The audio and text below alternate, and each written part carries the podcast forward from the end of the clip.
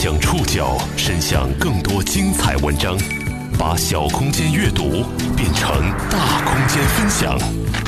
报刊选读，把小空间阅读变成大空间分享。欢迎各位收听今天的报刊选读，我是宋宇。今天为大家选读的文章节选自《Vista 看天下》。因为江峰老师休两周的年假，所以本周的报刊选读片花呢，依然拜托我的同事来录制。本周帮忙录制的是戴丽。欢迎来到乐队的夏天。八月三号，综艺节目《乐队的夏天》进入收官阶段。过去三个月里，有人觉得这档综艺节目叫醒了观众的耳朵，把乐队这个被人忽视的音乐群落呈现在大众眼前。但也有人觉得，在摇滚情怀早已老去的当下。它只是一场小圈子里的自嗨而已。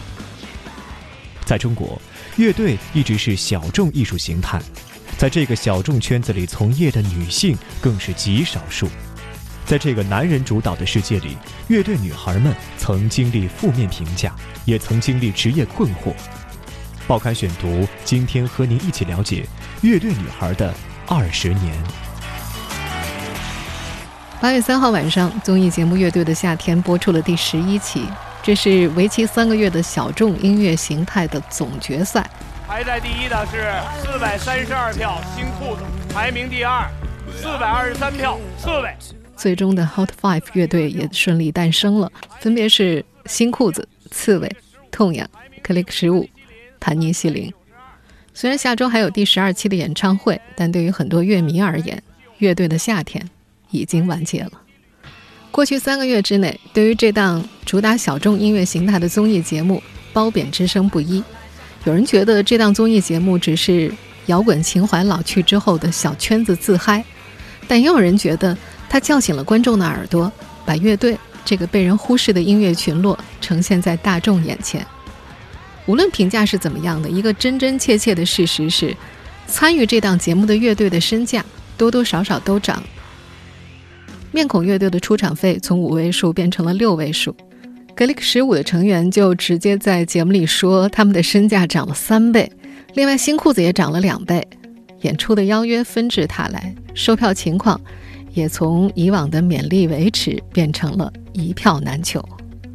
前五强的乐队共有十几口人，女性却只在其中占据了两席。新裤子乐队的贝斯手赵梦和刺猬乐队的鼓手石路。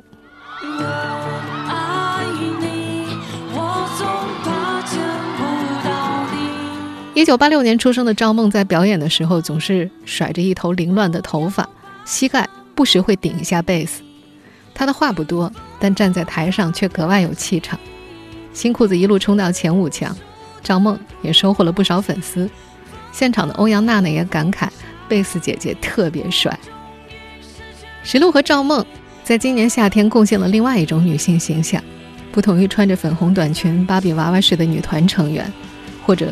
走少女御姐人设的女明星，在她们的身上呈现出了一些疯狂的想冲破一些什么的能量。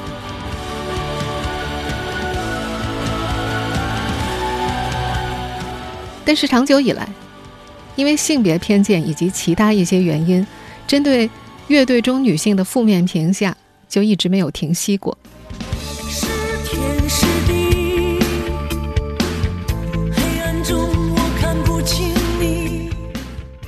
现在听到的这首歌是中国第一支全女子乐队眼镜蛇乐队所演唱的《错觉》，出自他们发行于1996年的同名专辑《眼镜蛇》。这支成立于1989年的乐队在中国开创了先河，从他们开始，人们看到越来越多的女性和男性一样，可以在台上打鼓，可以在台上嘶吼。但是当年这支乐队走红的时候，就有观众评价说：“谁也不会娶他们做老婆的。”在全世界范围之内。对于乐队女性成员的不同评价一直存在。美国音速乐队的贝斯手有“后朋克女神”之称的金戈登，在他的自传《乐队女孩》一书当中写道：“女人是不能粗暴的。从文化上说，我们不允许女人那么随心所欲、自由自在。对于这样的女人，我们不是回避她们，就是把她们视为疯子。用力过猛、过于强硬的女歌手，往往难以持久。长久以来。”男性是乐队文化中的主导。这档综艺节目乐队的夏天当中的男女比例可以被当做一面镜子，在很多人眼中，女性是不适宜玩乐队，或者是没有坚持精神的。女性不适宜玩乐队，没有坚持精神吗？过去二十几年，中国的几代乐队女孩们都面临过哪些性别成见？把乐队作为职业的她们又遭遇过哪些困境？报刊选读继续播出《乐队女孩的二十年》。在乐队的夏天一次后台采访当中，果威维 C 乐队的贝斯手李小泉在提到赵梦的时候说：“太美了。”他的队友跟着起哄，但是赵梦本人可能不想成为一位美女。初三的时候，有朋友送给赵梦几盒日本彩虹乐团的磁带，他很喜欢里面的贝斯手，于是自己也产生了学贝斯的想法。他说当时就是喜欢那个人，心想自己把他们的歌弹会了就算完了，结果就这么上了道。初中毕业之后，赵梦上了一所传统艺校学习美声。学校的器乐课只教单簧管、双簧管等等，同学当中听摇滚乐的都很少。到艺校的第一年，他就产生了去北京迷笛音乐学校学习摇滚乐的想法，遭到了家人的强烈反对。因为没有经济支持，他只好作罢。但他的乐队梦想并没有搁浅，他在学校和几个男孩组建了自己的第一支乐队。毕业的时候，还在学校的小礼堂做了一场摇滚乐演出。他记得整个学校都炸了，因为以前从来都没有过，一般都是文艺汇报演出，表演些相声、小品、唱歌什么的。毕业之后，他又提出了去北京迷笛的愿望，同样遭到了父母断绝口粮的威胁。这次他没有屈服，他离开了家，跑到烟台去卖服装，打算自己赚学费。结果他赢了，他就此正式走上了摇滚的道路。这个八六年出生的女子。特别不喜欢别人说她美，她更喜欢别人说她酷。她认为，美可以通过化妆实现，但是个性，却不是每个人都有的。实际上，很多乐队女孩都忌讳别人说美。美国杂志《新闻周刊》曾在1999年做过一期封面，封面照片当中有三个中国女孩，她们是女子乐队挂在盒子上的成员，其中主唱基呀。最为显眼。Hello，大家好，我是志燕王，来自挂在盒子上。这个女孩的中文名叫做王月，在那期封面上，她染着一头红头发，短发露到耳朵，一缕缕的支棱向天空。在引导中性审美的领域，王月要比李宇春早上好几年。一九九八年夏天，北京嚎叫俱乐部之外，有人喊了一嗓子“女孩打鼓”，所有人听到之后都往里涌。这家俱乐部是著名的朋克圣地，走出了多个朋克乐队，但是很少有女孩在这里演出。那天，女子乐队挂在盒子上，要在这里登台。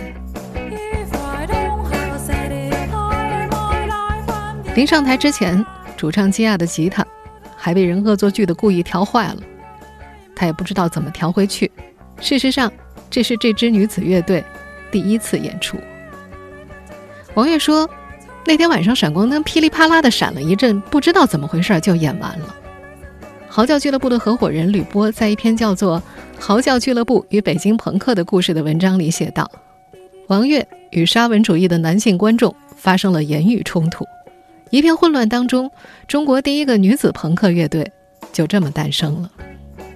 就在挂在盒子上全体乐队成员登上美国新闻周刊封面几个月之后，王悦本人。”又被这家大洋彼岸的杂志选做了封面人物。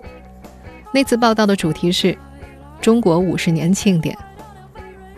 回忆起自己十年前两度登上美国大刊的封面，王悦说：“那是多种因素综合的结果。”成立的时候，挂在盒子上乐队的最小成员只有十五岁。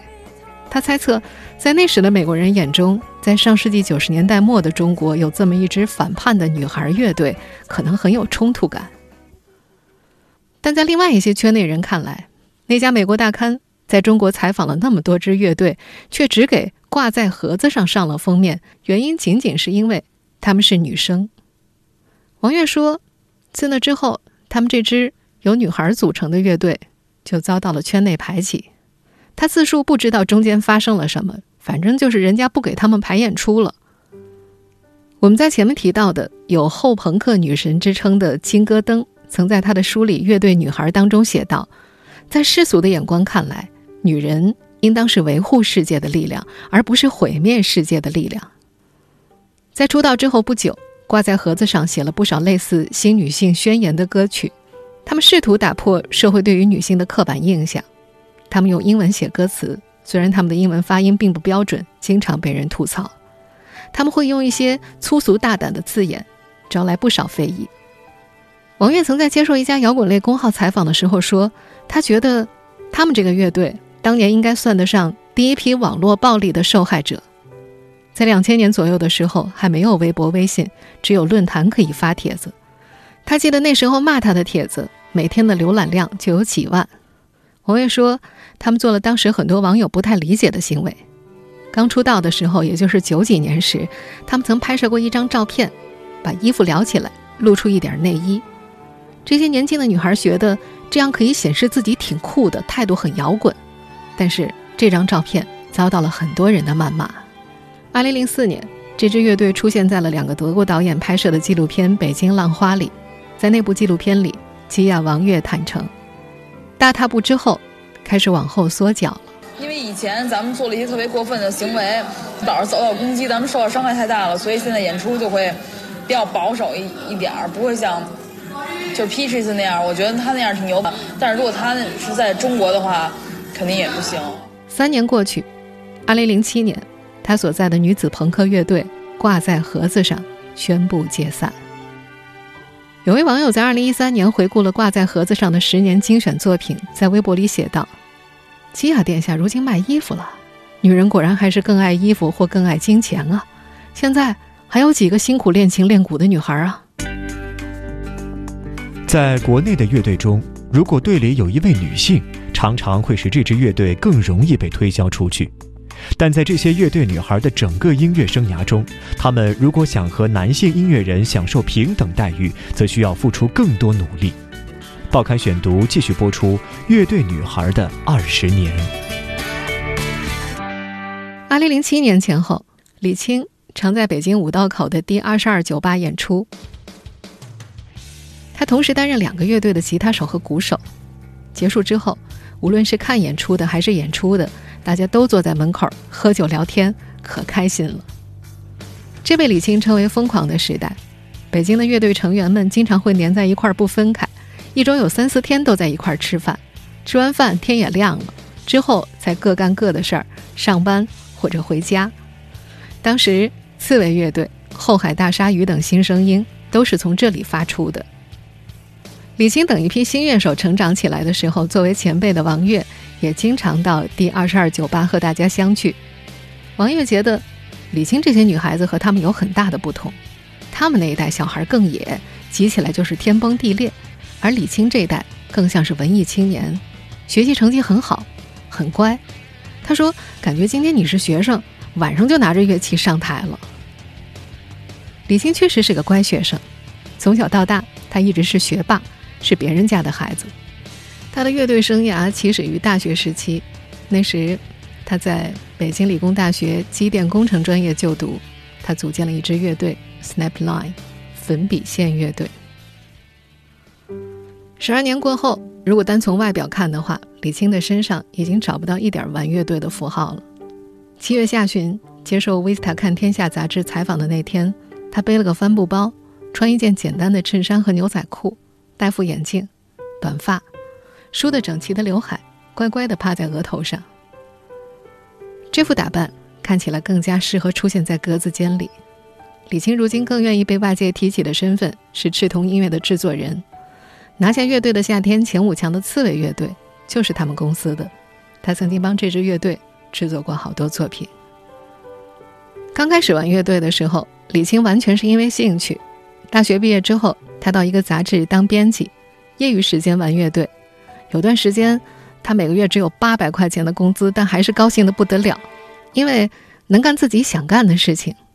他说那个时间，从来没想过要靠音乐赚钱，就觉得玩乐队做音乐是一个比较纯粹的事情，反正就先做吧。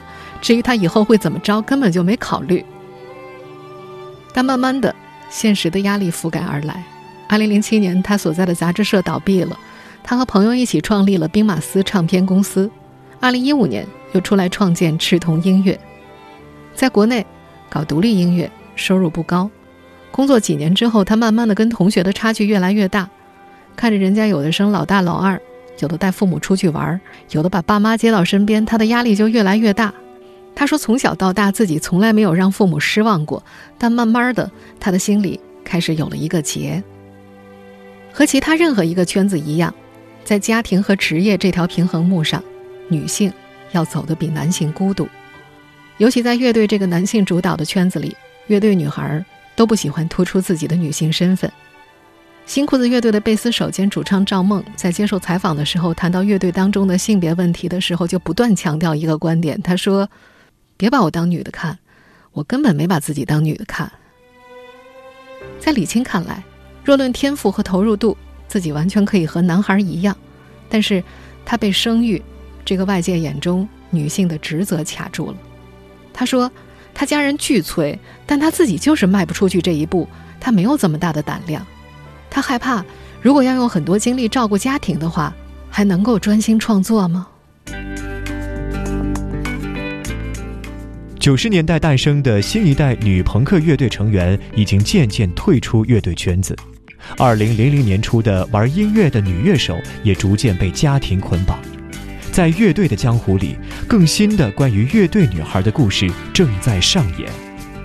报刊选读继续播出《乐队女孩的二十年》。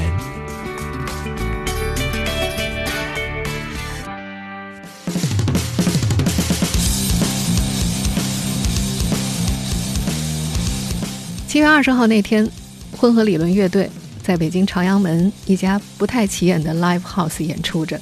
这是一场为朋友生日准备的演出，现场的人并不多。乐队鼓手小雪是其中唯一的女孩，她是个零零后。暑假结束，开学后她就要升入高二了。小雪的本名叫做李子轩，最后这个“轩”字是一个繁体字，看起来有些生僻，以至于在很多场合出现的时候，后面都会附上拼音。乐队圈子里的人大多不叫她本名，他们管她叫小雪或者雪儿。四年前的二零一五年，小雪在全国性的鼓手比赛当中一鸣惊人，她拿了冠军，成了人们眼中的天才鼓手。混合理论乐队的贝斯手小贝还记得第一次在现场听到小雪练鼓的情形。二零一七年，他们这支乐队刚刚组建，正缺一个鼓手，找了很久都没合适的，结果就来了这么个小姑娘。第一天碰面，他还没走进排练厅呢，在楼梯拐角处听到鼓声，一下下砸在地上，惊得下意识爆了粗口。七月二十号演出那天，在演出现场，在落下第一下鼓棒之前，小雪都很安静。乐队的其他乐手站在聚光灯下忙着调音，时不时借着麦克风向台下吆喝一两声，而这个女孩子则蹲在地上安装设备，几乎不存在。也有时候别人在调音。他就借着演出场地暧昧的灯光写作业，只有在这个时候，擅长用酒精和音乐喂饱夜晚的大人们才会想起，他还是个学生。进入高中之后，对于小雪来说，也许每一场演出都是倒计时。那天在 Live House 里，人不得不大声说着话，小雪主动向前去采访的记者提出去外面聊。女孩跟人说话的时候，总带着一点怯生生的学生气。一把马尾扎起，戴着黑色的全框眼镜，背挺得很直，无时无刻他都像要站起来回答老师问题的样子。小雪说自己在心智和性格上都比较成熟，她从来没有想过要靠音乐来生活。她是个相当有主意的女孩，也没有那种想象中的乐队女孩的狠劲。就好比打鼓吧，就跟她小时候玩儿童乐队一样，走了就走了。在她年轻的生命当中，打鼓与不打鼓。很多时候都和鼓和音乐没有关系。小时候学打鼓是因为打鼓的启蒙老师很幽默，他就这么从幼儿园打到了小学。后来换了个严厉的老师，他在五年级的时候就向父亲提出不再学打鼓了。没想到父亲比他更加舍不得，脾气暴躁的父亲坚持要他一直打下去。就这样，他玩到了现在。不过这两年他的练习强度没那么强了。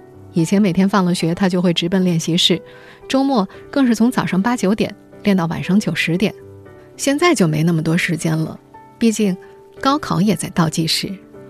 尽管被冠以音乐方面的天才神童的名号，这个零零后女孩计划中的将来听起来跟打鼓和乐队没有关系。她的第一志愿是去北师大修管理和心理学双学位，第二志愿去北大医学部，第三志愿是对外经贸的经济专业。他说：“总之，自己只能做好一件事。”他为此时常和父母发生矛盾，父母坚持让他往音乐这条路发展。而他以后想做自己喜欢的事情。七月二十号的演出结束之后，他在门口等着，手里握着酸奶。经过他身旁的乐手们，无一不夸他厉害。他站得笔直，管每个人叫老师。他说，排练之余，自己满脑子想着的是要先上传一部分暑假作业。他也根本没时间看最近热门的乐队的夏天。当听到赵梦、石路这些前辈的名字的时候，女孩的脸上带着疑问。他聊起架子鼓乐队的时候，总是轻描淡写，就像他的前辈李青在接受采访的时候提到的那样。